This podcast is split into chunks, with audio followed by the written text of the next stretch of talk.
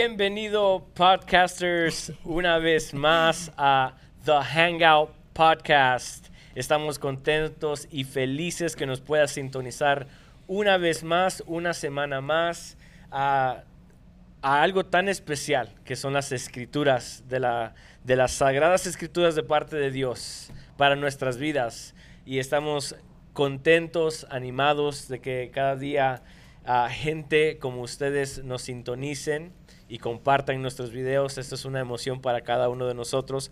Sabemos que lo que hacemos no es en vano, porque sabemos de que al proclamar el Evangelio hay corazones que la reciben y esos corazones que la reciben crecen. entonces estamos emocionados. Ah, mi nombre es Josh Perdomo, soy el pastor de Iglesia Gracia y estoy acompañado por Agapito Ávila y Keila Perdomo entonces, estamos con el tema de la soberanía de Dios. Ya son varios temas y varios episodios con la soberanía de Dios.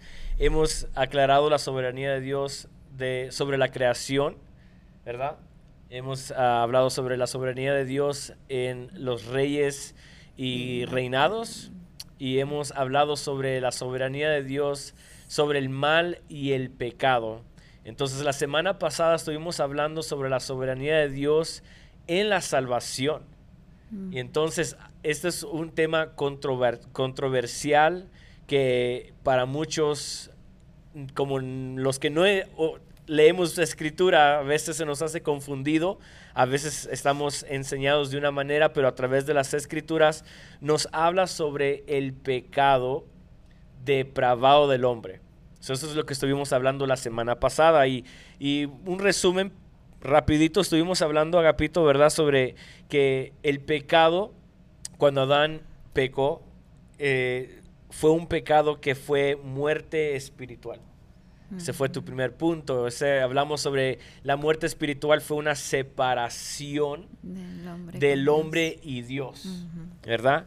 Estuvimos hablando que ahora que el hombre cayó en pecado y ahora está en una muerte espiritual, su mente y su corazón está corrompido. y eso lo podemos leer en Romanos su capítulo 3. Ya ves que sí tomo notas. También hablamos sobre el, el pecador, la gente cuando peca, ahora es el esclavo del pecado. Esto no me dice citas bíblicas, entonces no las voy a dar. Pero ahora vemos de que el hombre no solamente pecó y no solamente se separó de Dios, pero también su mente y su corazón está totalmente esclavizado y corrompido por causa del pecado. Y por, por esa consecuencia es incapaz de cambiar por sí mismo. So hablamos que el hombre por naturaleza, el hombre pecador por naturaleza, no puede elegir el salvarse, ¿verdad? Estuvimos dando el ejemplo de que el hombre, o bueno, un ejemplo que queríamos compartir la semana pasada fue de que cuando el hombre, eh, tenemos el pensamiento que el hombre está en un lago o en un mar, eh, tratando de flotar y tratando de, ser rescatado. Y eso es que el libre albedrío que hablamos, ¿no? Hablamos sobre el libre albedrío y que viene Jesús y cuando ve que alguien quiere ser salvo de, de su parte, Dios le tira el el que él salva vidas y ya la persona es salva por medio de Jesús.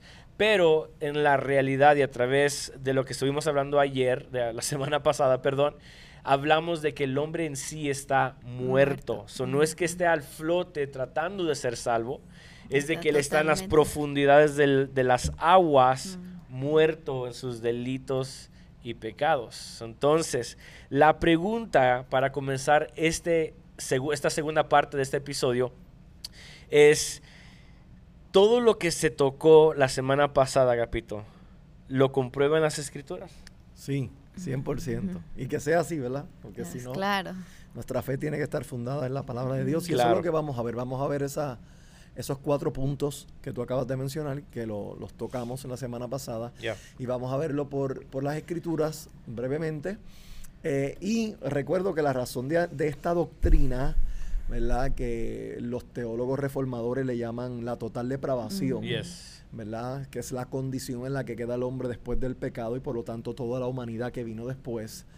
es, eh, por decirlo así, el, fundamento de la salvación por gracia. Mm. Porque es, una vez la entendemos, entendemos por qué es que la salvación tiene que ser solo por gracia y no hay otro medio para Dios, el soberano, salvar al hombre, si no es por un acto de gracia que Él tiene que hacer a favor del hombre de forma solitaria por Él mismo, ¿verdad? Sin el hombre, este, para poder redimirlo, traerlo, devolverlo a su relación con Él. Entonces, cuando pasamos por alto esta doctrina, no vamos a entender la necesidad, la importancia del Evangelio de la Gracia.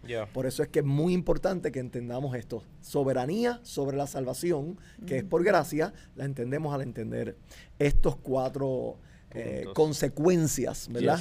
Que el pecado tuvo sobre nuestras vidas, sobre todos los hombres. Entonces, la primera fue muerte espiritual. Vamos a ver algunos versos, ¿verdad? Voy a escoger algunos para que veamos. Eh, ve a Génesis 2, 16 al 17. Y ahí lo que vamos a ver mientras ustedes lo buscan es que la muerte espiritual fue algo que Dios le prometió al primer hombre, ¿verdad? Cuando lo creó, le, le, dio mandamiento de no comer del árbol de la ciencia del bien y del mal. ¿verdad? Y fue Dios quien estableció que la consecuencia de esa desobediencia fuera muerte. Si lo tienen, léanlo. Eso dice, y mandó Jehová Dios al hombre, diciendo, de todo árbol del huerto podrás comer, mas del árbol de ciencia del bien y del mal no comerás porque el día que de él comieres, ciertamente morirás. ¿Ciertamente qué? Morirás. Esa palabra morir, ¿no? esa consecuencia, muerte, significa quedarás separado, de mí y de todo lo que es el ámbito espiritual, que luego lo vemos en el Nuevo Testamento, que ese fue el efecto que tuvo. Ok, so Dios promete esto en su carácter al hombre. Si desobedeces, la consecuencia que te va a venir de repente es muerte. Sabemos que esa muerte ahí eventualmente sería física, pero en el momento hablaba de una muerte espiritual, porque cuando Adán comió no murió físicamente, murió espiritual que mente. Ahora, pregunto, ¿comió Adán de la fruta? Sí. ¿Y qué pasó? Lo vemos en Génesis 3, murió, ¿verdad? Sus ojos fueron abiertos ¿Qué ojos fueron abiertos? Los, ojos naturales y los ojos espirituales quedaron ¿qué? Cerrados. Ese es el, ejemplo natural, lo que pasó a nivel natural de, un, e, de algo que tomó lugar donde a nivel espiritual. Entonces Dios fue fiel en darle y administrar el juicio que había prometido. Ciertamente morirá si el hombre al pecar murió. Entonces, eso desde Génesis vemos esa consecuencia de muerte que luego la vemos repetida, mencionada por los profetas y por el apóstol Pablo, ¿verdad? Pero otra cosa que es importante ver de la muerte espiritual es que ese efecto de muerte espiritual que vino sobre Adán y su mujer, porque ambos comieron y ambos murieron, también pasó a toda la raza humana. Vamos a Romanos 5.12 para ver que esa, ese pecado que él comete pasa a toda la raza humana, incluyéndonos a todos nosotros. Todos los seres humanos, ningún ser humano escapa esta realidad. Todos nacimos ya con la consecuencia de estar separados, muertos espiritualmente. ¿Qué dice Pablo? Por tanto, 5.12, ¿verdad? Eh, por tanto, como el pecado entró en el mundo por un hombre y por el pecado la muerte, así la muerte pasó a todos los hombres por cuantos todos pecaron. Entonces, la muerte pasó a cuántos hombres? A todos, a todos los hombres. Se dice teológicamente hablando que cuando Adán pecó, él siendo la cabeza representativa de toda la humanidad, porque toda la humanidad se encontraba en sus este, entrañas, loins en inglés, ¿verdad? Este, por lo tanto, ese pecado, aunque yo y tú no estábamos físicamente allí, en, simbológicamente, espiritualmente hablando, sí, estábamos. Él nos representaba a todos. Por lo tanto, todas las consecuencias que él experimentó también las experimentamos nosotros a causa de ese pecado. Ese pecado también se le llama el pecado original. Y de eso hablamos la semana pasada, ¿no? Que el niño ya nace con ese pecado. El niño no es inocente. A eso se refiere, entonces. Sí, a eso se refiere. El pecado original es porque el pecado que cometió, entró por Adán. Sí, ahora cuando nace el niño, la gente dice, ay, mira qué hermoso, qué inocente. No, trae el pecado original de Adán. Claro, Salmo 51, 5 lo dice, lo, lo testifica David, ¿verdad? En su confesión y en su dolor. Salmo. Eh, 51, 5 y si quieres, eh, busca tú el 58.3. Salmo también. Salmo 51.5 dice, He aquí, en maldad he sido formado, y en pecado me concibió mi madre. So, antes de nacer, ya David reconoce que fue concebido, ¿qué? En, pecado. Eso es un estado de pecado que todos los seres humanos participamos. No podemos escapar de eso. Es la consecuencia de ese pecado que original. David lo confesó, lo reconoció, lo sabía y por lo tanto este, lo, lo, establece. ¿verdad? Entonces el 58.3 que dice... Se apartaron los impíos desde la matriz, se descarriaron hablando mentira desde que nacieron. Desde que nacieron, desde la matriz ya ah. estábamos como descarriados, todos éramos impíos. Desde el vientre. Todos estábamos descarriados. Esa, esa enseñanza católica, ¿verdad? Que los niños son inocentes que hasta que tienen 12 años no encuentra en ninguna manera fundamento en las escrituras. las escrituras enseñan totalmente lo, lo, eh, lo contrario lo, lo que estamos leyendo. Fíjate que yo, yo, yo nací con ese pensamiento. mis hijos me preguntaban, este, yo, si yo me muero ahora, ¿me voy para el cielo? Claro, tú eres inocente. Ah, yo le decía mucho a mis hijos eso. Porque me decía mi hija, Daddy, y cuando se enfermaba, ¿no? O cualquier cosa me decía, pero yo si me muero hoy, no te preocupes, tú vas para el cielo. Entonces ya traen la semilla, mentalidad. ya traen la semilla del pecado ya, ya. Y si somos pecadores de nacimiento, todos necesitamos para llegar al cielo, para ser restaurados, salvación. Y esa salvación tiene que ser mediante la gracia de Dios. Todos los seres humanos están destinados, eh, necesitan ser salvos, no importa la edad que tengan, porque ya todos nacemos en ese pecado. Entonces, bien, entonces está claro, ¿verdad? Otra escritura que podríamos utilizar, no vamos a ir ahí, pero ah, este podemos mencionar cuando Cristo está enseñando a Nicodemo y le enseña acerca de la ah, necesidad de nacer, de, nuevo. ¿Por qué nacer de nuevo? Porque Cristo se estaba refiriendo a, las, a, la regeneración, a ese nacer de nuevo, porque estábamos muertos. Y por lo tanto, ¿cómo podemos tener vida eterna? Pues tienes que nacer de nuevo, tienes que nacer de arriba y tienes que nacer de el Espíritu. Entonces Cristo establece aquí también la doctrina de la muerte espiritual. Entonces vamos a eh, la segunda consecuencia, ¿verdad? Que es que heredamos, tenemos una mente en tinieblas, y un corazón, totalmente que corrupto. Sabemos que como resultado de la caída también, todas estas consecuencias como resultado de la caída, ese pecado afectó la relación de Adán con Dios separándolo, pero el pecado... Eh, vino a afectar la, la totalidad del hombre, su espíritu, su alma y su cuerpo. Todo, quedó. Por eso es que la doctrina se llama total depravación. Total porque afecta la totalidad, deprava la totalidad del ser del hombre. Todas las dimensiones. Somos espíritu, somos un alma y somos y tenemos o vivimos dentro de un cuerpo. Todo eso, el pecado, el, pecado fue una catástrofe. El pecado no fue como un, ay, perdón, no, te te, hice canto, te, dañé todas tus partes, todo el ser del hombre quedó impactado profundamente por el pecado. Entonces la mente, ¿verdad? Este, Génesis 6.5, mire cómo Dios describe la generación en los tiempos de Noé, que es una descripción del hombre que está en pecado, ¿verdad? Dice, y vio Jehová que la maldad de los hombres era mucha en la tierra, y que todo designio de los pensamientos del corazón de ellos era de, continuo solamente el mal. Los deseos, los designios de los mm. pensamientos de los hombres que están sin Dios son de continuo qué? Al mal. Continuamente nosotros cuando estábamos sin Cristo, nuestros pensamientos eran malos. No eran pensamientos que honraban o glorificaban a Dios. Mm. Podían ser pensamientos religiosos, pero no ante Dios pensamientos buenos. Mm. ¿Verdad? Ya hemos hablado de eso un poquito, pero aquí la Biblia lo dice, de esta generación, describiendo la generación que no tiene que a Dios, ¿verdad? Los que no han nacido de nuevo. Entonces, en Génesis 8:21 se dice lo mismo, ¿verdad? Dice, porque el intento del corazón del hombre es malo desde su juventud.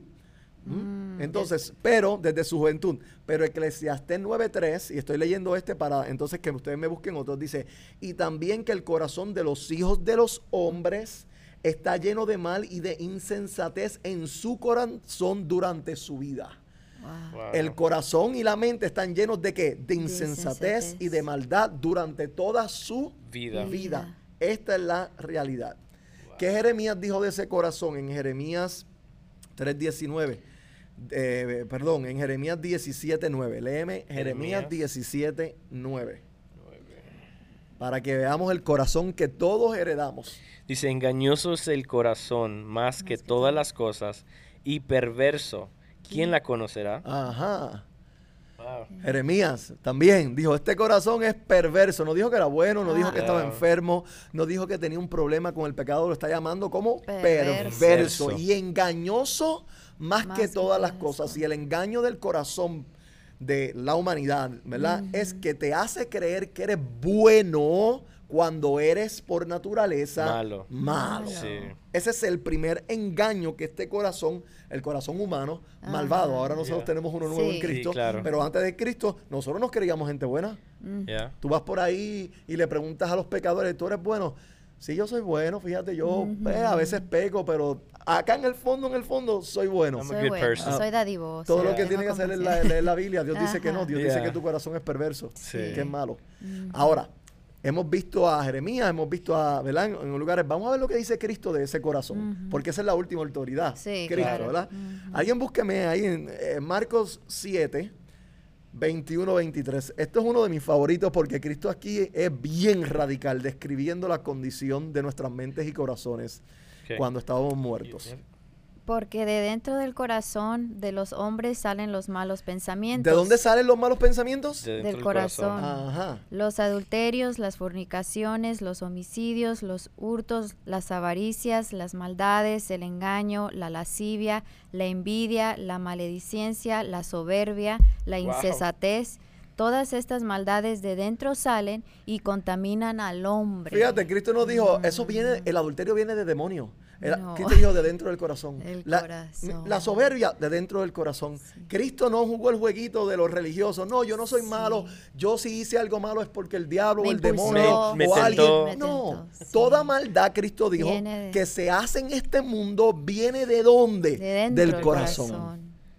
Mira bien si ese corazón está tan malvado que mira todo lo que hace. O sea, para Cristo todos los adulterios que se han cometido salieron de dónde? Del, corazón de la mente corrompida, perversa del hombre, las violaciones, los robos, este, todo, todo, mira, menciona tantos ahí, ¿verdad? La engaño, la envidia. La envidia, la malicia. A veces la iglesia le ha puesto a esto este nombre de demonio, ¿no? El demonio de adulterio, el demonio de demonio, el demonio es el corazón mío. Sí, claro, eso es lo que decir. Si le vamos a decir demonio, el corazón. Sí, llámale el corazón. el nombre. No. Eh, esto no lo estamos diciendo nosotros, lo está ah. diciendo Cristo, está definiendo la condición del corazón corazón de los hombres que están sin Él. Ya.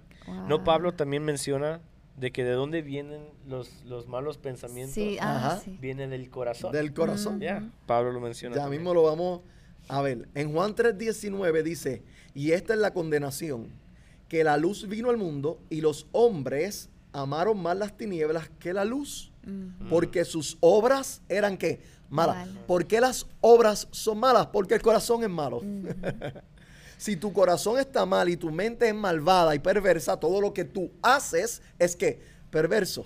Aún los actos religiosos que hace el hombre dentro de la religión que no ha sido salvo son perversos porque provienen de un corazón que está como perverso. perverso. Los frutos van a ser pecaminosos siempre. Todo lo que haga el hombre que está sin Cristo ante Dios es perverso porque proviene de un corazón perverso. Puede ser que la acción sea buena, la acción, mm. pero le cuenta a él perversa porque proviene con la motivación de un corazón perverso. ¿Me explico? Puede ser que un pecador nos haga un favor de traernos agua o nos haga un favor de llevarnos de un lugar a otro. Eso lo hacen, eso no, Claro, el hombre pecador que está sin Cristo hace muchas cosas buenas ante los ojos de la sociedad. Lo que la sociedad no puede ver es la motivación de esa acción buena. Si es, ese corazón es perverso y es engañoso y ese corazón no es, eh, no ha nacido de nuevo, correcto, entonces la motivación es mala. O sea, que ante Dios es en vano todo lo que es en vano porque sí, yo te hice el favor que es bueno, pero lo hice con una intención perversa, tal vez para ganar el favor tuyo, tal vez para ganarme el aplauso de Dios, tal vez para sentirme bien con mi propia conciencia. No lo hice, ok, so, rapidito aquí, una obra para ser buena ante Dios tiene que tener este calificativo, si no es mala. Ah. La obra, lo que le hace buena ante Dios es que haya sido hecha para glorificar a Dios. Y eso le es imposible al corazón perverso. Cierto. Mm. Eso le es imposible al corazón que es rebelde, al corazón que está muerto en delitos y pecados. No puede producir una obra buscando glorificar a Dios. Busca glorificarse a sí mismo, mm. busca la fama de los hombres, busca que la gente lo aplauda, que la gente lo ame, que digan qué bueno es. O beneficios. O beneficios personales, pero no glorificar a Dios. Por lo tanto, siempre todo lo que hace demuestra esa perversidad. Ante Dios, tú y yo podemos ser engañados y decir, ay, qué bueno fue aquel vecino que me... Ante nuestros ojos. Sí, ante la humanidad, porque la humanidad no puede ver lo que hay detrás del corazón. Aquel sí, y lo definió. Había, había un hombre que iba a la iglesia, bueno, de nosotros cuando estaba pequeño, que no era creyente. Él decía que él no era creyente, pero él le gustaba dar sus diezmos a la iglesia.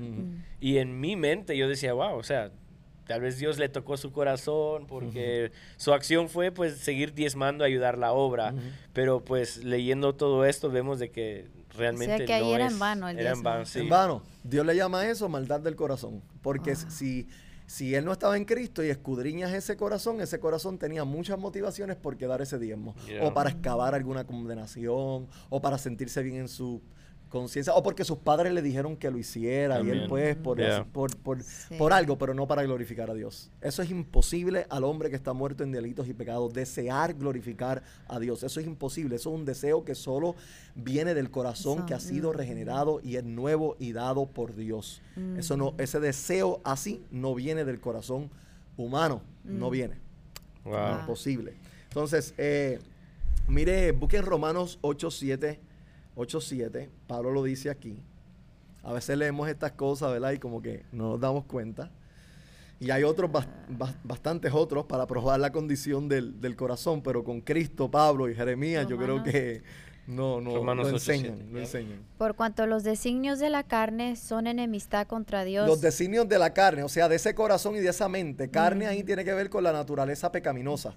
¿Qué son los designios? Los deseos de la carne son contra quién? Enemistad. son enemistad. O sea, ¿viste? La motivación del deseo del corazón es de enemistad con Dios. O sea que no es aceptable. No es aceptable. Eso no importa qué acción la persona haga. Eh, lo está haciendo como una ofrenda a su enemigo. Claro.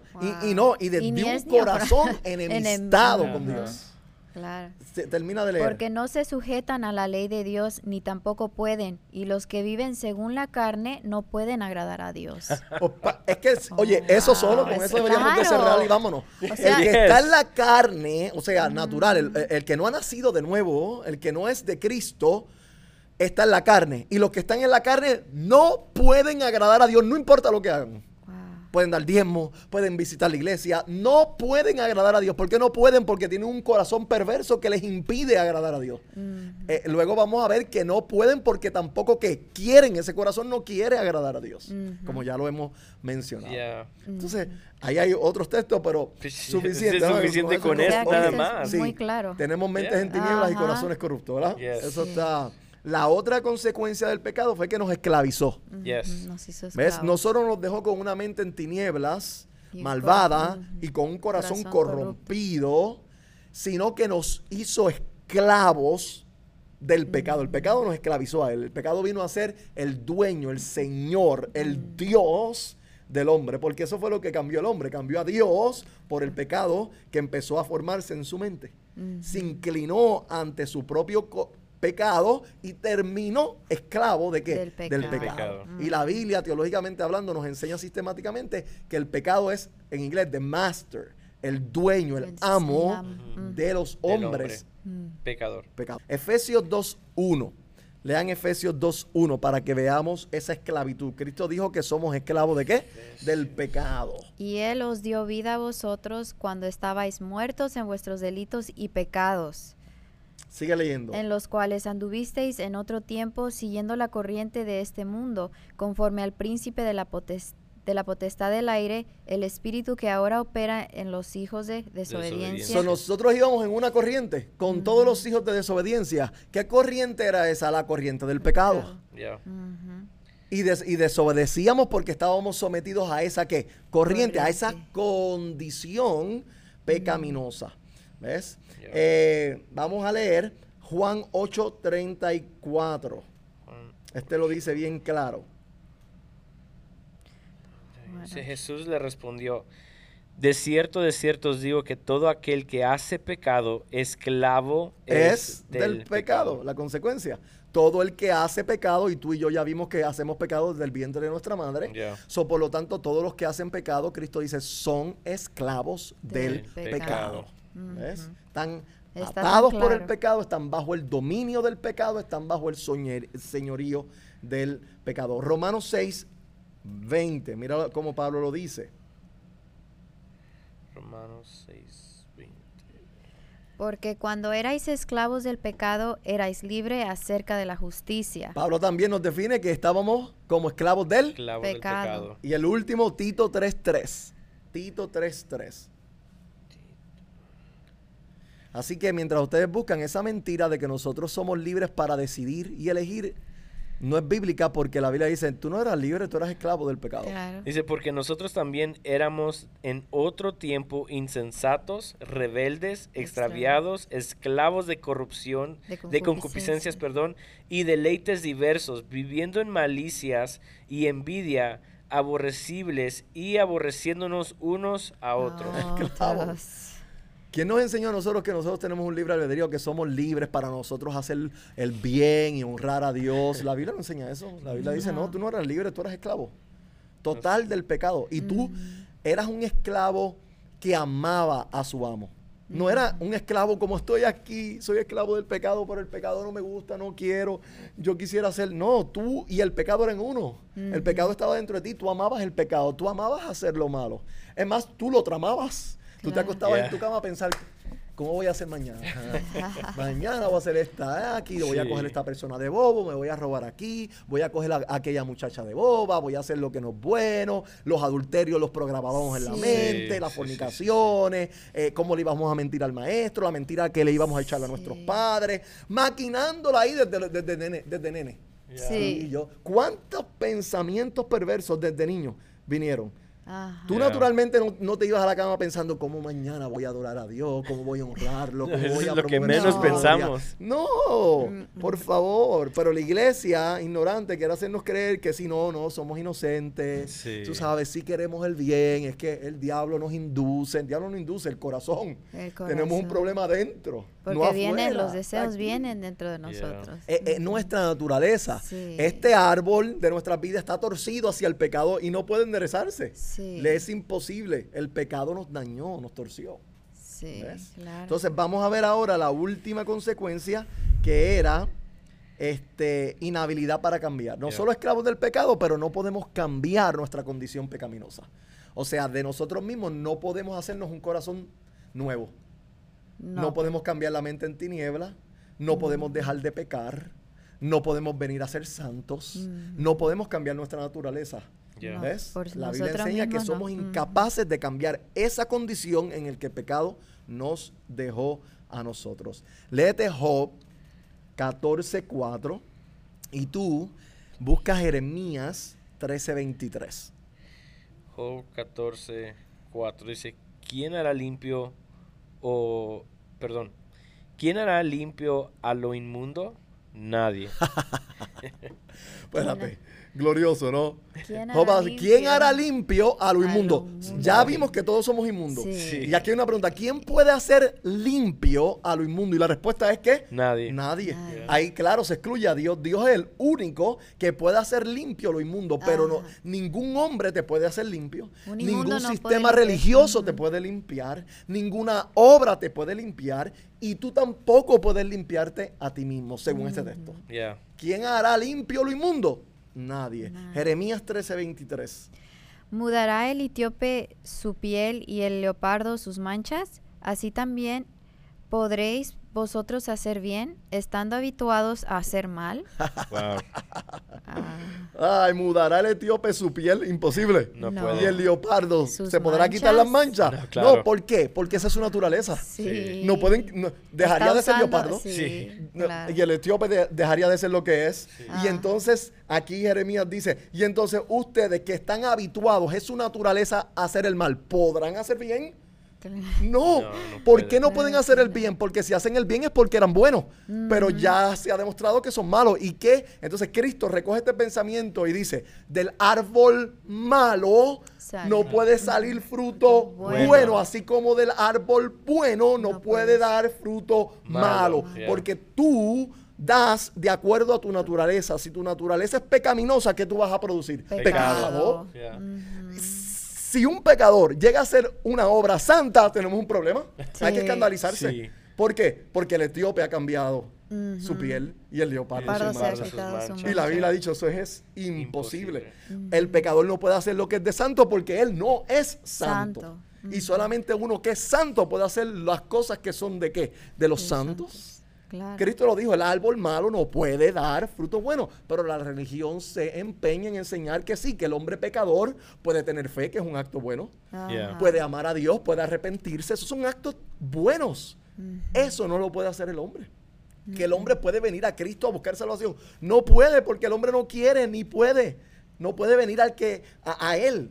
Y la semana pasada lo, vimos. pero estamos viendo aquí, no podemos cambiar nuestra condición ¿qué? no nos permite. No, eh, la, naturaleza, ¿verdad? Mira, vamos a verlo en la Biblia. Mateos 7, 16 al 18. Mateo 16. 7, 16 al 18. Esto está rico. Esto sí me gusta. Eh, dice, por sus frutos los conoceréis. ¿Acaso se recogen uvas de los espinos o higos de los abrojos? Así todo buen árbol da, bueno, da buenos frutos, pero el árbol malo da frutos malos. No puede el buen árbol dar malos frutos, ni el árbol malo dar frutos buenos. No puede. No puede ya. Y Cristo no está hablando aquí meramente de árboles, Cristo está hablando aquí de los hombres. Está usando un ejemplo natural para explicar la realidad, la condición del hombre. El hombre es malo, por lo tanto Cristo dice, no puede dar fruto bueno el hombre. Y dice, por su fruto los conoceréis. Miremos los frutos de los hombres. Y si vemos que el fruto es malo es porque el hombre es qué? Malo. Porque el fruto es una extensión externa de la realidad del mundo interno del hombre la religión o los religiosos lo que tratan es de imitar el fruto que es bueno, pero nunca pueden producirlo. Siempre ante Dios es malo. Hacen obras buenas, mm. pero es, son obras que malas, como ya lo hablamos. Y Cristo, no Agapito, no Josh, ¿verdad? No aquí la esposa de Josh. Cristo está diciendo, el hombre no puede dar. Y esas imitaciones las, las vemos nosotros como buenas, pero Dios que mira, Él se enfoca en tu corazón, qué es lo que está produciendo tu corazón. ¿Alguna vez usted ha ido a un árbol a comerse algún fruto del árbol y usted lo ve por afuera que se ve bien y cuando lo muerde está podrido? Sí. Pues así es que ve Dios las obras de los hombres malos. Aparentan estar buenas pero adentro están podridas porque vinieron de un corazón y una mente que son podridas, corrompidas. ¿Ok? Entonces, Ah, qué rico. Eh, la semana pasada vimos Juan 6:44, donde Cristo dijo, ninguno puede venir a mí si el Padre que me envió no le trajere, le atrajere. O sea, venir a Cristo es un acto bueno, claro, y él dijo, ninguno puede venir a mí. Con fe ningún hombre puede ir a él. Porque la fe es un, es un, es un acto de confiar. La fe es confiar. y esa, fe. esa fe no es meramente eh, el hombre, la obra del hombre que tiene que obrar. Eh, Pero es que no puede obrar ese tipo de fe. Eso se le dice la religión al hombre. No, tú tienes que tener fe y todos los hombres tienen fe. No, eso no es bíblico. En Efesios 2.8 leímos que la fe es un don que viene, que, Dios envía. O sea, que es de Dios. Dios, lo deposita ahí, no Solo, solo, Dios te da esa fe para que tú entonces puedas creer en Él y confiar en Él, porque eso el hombre natural no lo puede producir en sí mismo por la condición del corazón la mente que tiene y la, condición espiritual que tiene. Sí, porque muchos confunden, porque dices que la salvación no es por obras, pero muchos confunden de que la salvación sí es por obras porque yo tuve que obrar en fe, para ser salvo. Y esa es una obra, la obra de fe. Exactamente. la obra de fe, entonces no, no es por obra. Primero que el hombre que está en pecado no tiene esa fe. Sí, claro. Esa, fe, es, esa fe es una fe espiritual y el hombre está muerto. Espiritualmente. por eso es que es un regalo de Dios. No está en el hombre. El hombre no tiene fe para creer en Dios. Eso es imposible. Mm. Ese corazón, a ese corazón malvado no le cabe la fe. La fe tiene que venir de afuera hacia adentro. De lo espiritual. De Dios. Exacto. Primero está muerto espiritualmente, está ciego a las cosas espirituales. Pablo lo dice en 1 de Corintios 2.14, que el hombre natural no puede entender las cosas que son del Espíritu de Dios. Ahí no, ¿por qué? Porque para él son locuras. La fe es una locura para el hombre que está en pecado. La fe, confiar en Dios, si yo soy su enemigo, si ah. mi corazón lo detesta, mm. si mi corazón no quiere nada con él. A mí me gusta la religión, pero no a Dios. Entonces, cuando ese corazón puede producir un acto donde se rinde, donde confía, donde mm. ama, para entonces poder ser salvo. Nunca. Del, ser humano nunca sale. es que no puede. No. Eh, no oh. puede, por eso es que Cristo está diciendo esta palabra, ninguno puede, venir. Ese venir ahí, ese venir del que Cristo habla es el venir de fe, de venir a Él para creer. De, que, él, te puede salvar. Porque el, texto le dice, ninguno puede venir a mí si el Padre que me envió no le trajere y yo le resucitaré en el día prostero. O sea, ese venir es para que tú vengas a creer que yo te puedo resucitar. Entonces es el, el venir de fe. Entonces ese venir a Cristo con fe, el hombre, Cristo está diciendo, no puede venir. De hecho, en Juan, este no está aquí, pero en Juan 5.40, leamen 5.40, porque Cristo lo dice entonces en cuanto a la emotividad, al deseo del hombre. ¿Y no queréis venir a mí para que tengáis vida? Mm, gloria de los hombres no recibo, mas yo os conozco que no tenéis amor de Dios en vosotros. ya, ya, ya, ya, ya. Mira lo que dice Cristo. Y no queréis venir a mí. Acá dijo, ninguno puede venir y ahora está diciendo, y ninguno quiere, venir. Para que tengáis vida. ¿Y por qué? Porque ustedes no tienen amor en ustedes, porque eh, no hay un amor de Dios en el corazón del hombre pecador. Y para venir a Él, ¿qué se requiere? Amar. Sí. Amarlo. Yo voy a Él para que Él me salve porque lo amo. Pero mi corazón no tiene ese amor, no tiene esa fe. Entonces no puedes. Te puedo dar el libre albedrío y tú no lo, y tú no lo vas a usar para venir a mí. Al pecado, mejor. Toma, eres libre para venir a mí. Pues no quiero. No. Ah, ah me puedo poner aquí a frente tuyo por 20 años, pero ven, ven, acéptame. Es que no quiero, no tengo un corazón para eso. No me importa. Mm. Ah, no, pero yo me acuerdo que yo fui, sí, religiosamente. Mm. Religiosamente podemos venir acá a un altar, a que oren por nosotros, hacer la oración del pecador.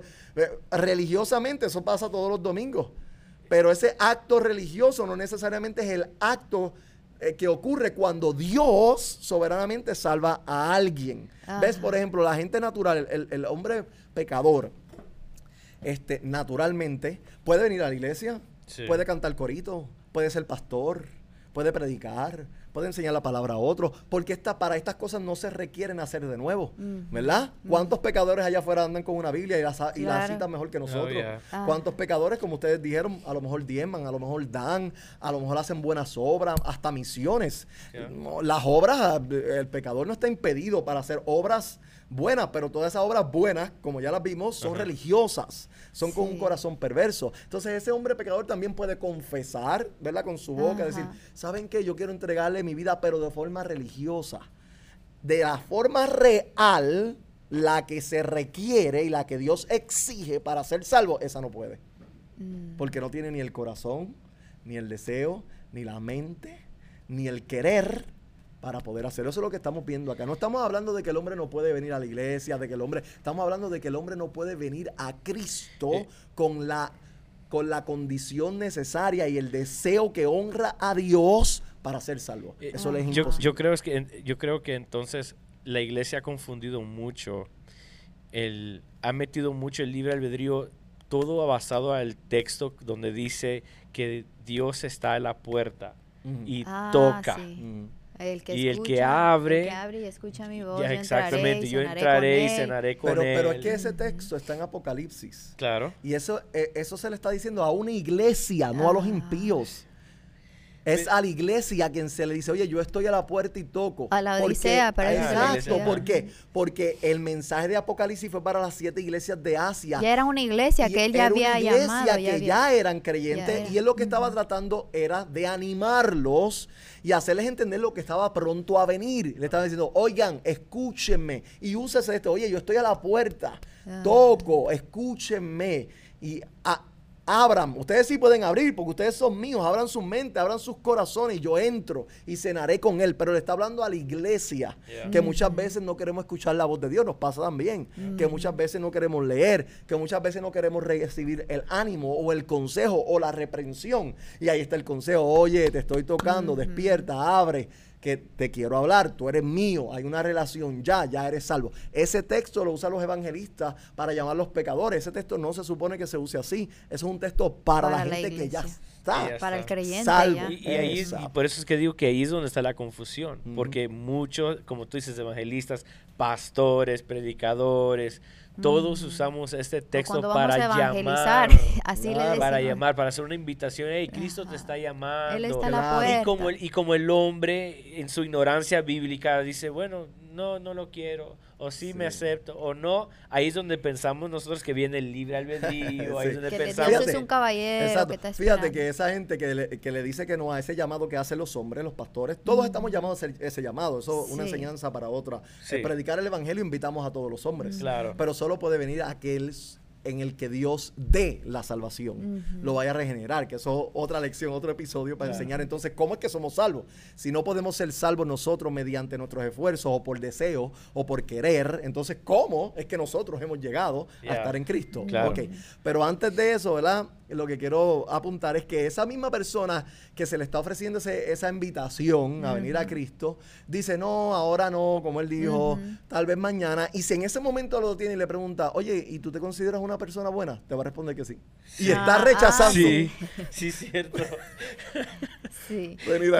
Somos ilógicos. O, ellos mismos dicen, yo soy una persona buena, yo no hago cosas malas. No necesito religión, dicen. Yo amo a la gente, yo ayudo aquí, soy ayudo a la comunidad. Yo, soy una persona buena, no hay necesidad. Ese es el corazón engañoso. Sí. tienes toda la razón, me tienes toda la razón. Entonces, imagínate, la Biblia, Cristo nos acaba de decir, ninguno puede. Y nadie quiere, porque ese querer no está. ¿Quién es el que produce en nosotros el querer como nacer? Dice Pablo. Dios. Solo Dios puede producir en ti el querer venir a Él. Eso lo tiene que producir Dios, eso no lo puedes producir tú. Si tú llegaste un día a querer venir a Él genuinamente, es porque Él estaba obrando en tu corazón, dándote un corazón nuevo. Un corazón que deseara venir a Él. Eso es lo que llamamos nuevo nacimiento, la regeneración. En la regeneración lo que sucede es que Dios te da un espíritu, un alma y un corazón nuevo para luego Él decirte, ahora ven. Y tú vas a venir porque ahora tienes un corazón, diferente que lo desea, que lo ama, que lo quiere, que confía en él. Y, así es que nosotros sabemos que somos escogidos cuando sabemos que tenemos un corazón ya eh, por nuestros frutos o, nuestras eh, obras ya comienzan a ser para, eh, para, glorificar, a, Dios. Porque hay un amor profundo, único por Dios. Ese amor no estaba antes en nosotros ni está en el pecador. El pecador no ama a Dios, es mentira. No, yo sí amo, no, tú no amas a Dios. Israel se engañaba así y el profeta Isaías le dice, oye, ustedes con sus labios me honran, pero sus corazones, la gente con sus labios dice que ama, que algún día, que bueno. mentira. Y eso es lo que quiere Dios a través de todos estos textos que la gente vea de esta verdad. No, no, no se engañen, no dejen que su corazón los engañe. Ustedes no me quieren, ustedes no me aman, ustedes no tienen fe, ustedes me odian, ustedes son enemigos míos, ustedes están muertos en delitos y pecados, tienen corazones corruptos y hasta que ustedes no entiendan eso, ahí van a creerse gente buena. Y al creerte bueno haces el hoyo de tu muerte aún más grande. Entonces, solamente puede hacer, poner en ti el querer como el hacer. Pablo dice, ¿quién? Dios, Dios. es el que lo tiene que producir. Necesitamos un milagro de su gracia. Y aquí estamos entrando, ¿verdad? de que la salvación es por, gracia. Pero al menos aquí hay muchas más eh, escrituras que hablan acerca de ese problema del hombre esos problemas, esas consecuencias del pecado. ¿Verdad? Entonces, estando el hombre en esa condición, si aceptamos el testimonio de la Biblia, no el de Agapito, el de la Biblia, en cuanto a nuestra condición antes de estar en Cristo, entonces, si eso es verdad, tenemos que hacernos la, santa pregunta. Yo le llamo a esta la santa pregunta. Mm. A esta pregunta solamente puede dirigirte de forma orgánica al Espíritu Santo cuando Él, Él está en el proceso de convencerte de pecador. Imagínate que Juan dice, Juan, creo que es Juan 15, 16, dice que el Espíritu Santo vendría a convencer al hombre de pecado, porque el hombre de sí solo no se convence de que es malo. Eso es una mm. obra que el Espíritu Santo hace. Él y solo Él puede convencerte de que tú eres pecador y que necesitas que Él y solo Él te salve. Mm. ¿Ves? Entonces, la pregunta es, si no podemos ser salvos por el libre albedrío, porque no lo tenemos, y si lo tuviéramos tampoco lo utilizaríamos para ser salvos. Si no podemos ser salvos porque tenemos, estamos muertos y tan separados y tan separados que, no entendemos las cosas que son del Espíritu de Dios. Si tenemos mente en tinieblas, corazón corrupto, somos esclavos del pecado, no podemos cambiar esa situación ni queremos cambiarla, amamos el pecado. Somos incapaces. Entonces la pregunta es, ¿cómo podemos entonces ser salvos? ¿Cómo? ¿Cómo? Sí. Eso necesita otro episodio. Y, eso, y eso es lo que estaremos hablando la semana que viene, porque se nos ha acabado el tiempo. Esa es la gran pregunta, o la pregunta santa, ¿no? ¿Cómo podemos ser salvos? Si no viene de nosotros, ¿de dónde viene? Eso lo vamos a ver la semana que viene. Hasta acá nuestro tiempo. Espero que todos estos textos bíblicos uh, hayan contestado preguntas que el corazón tiene. Yo sé que ha contestado unas mías. Y este, soy ya, eh, gracias una vez más por acompañarnos en esta semana. Gracias por a cada uno de ustedes por compartir y este, oprimirle like, suscribirse a nuestro canal. Uh, gracias por las preguntas que nos hacen. A veces nos hacen preguntas o comentarios por YouTube. Este, gracias por todo eso. Esperamos que todo este contenido sea edificante a sus corazones.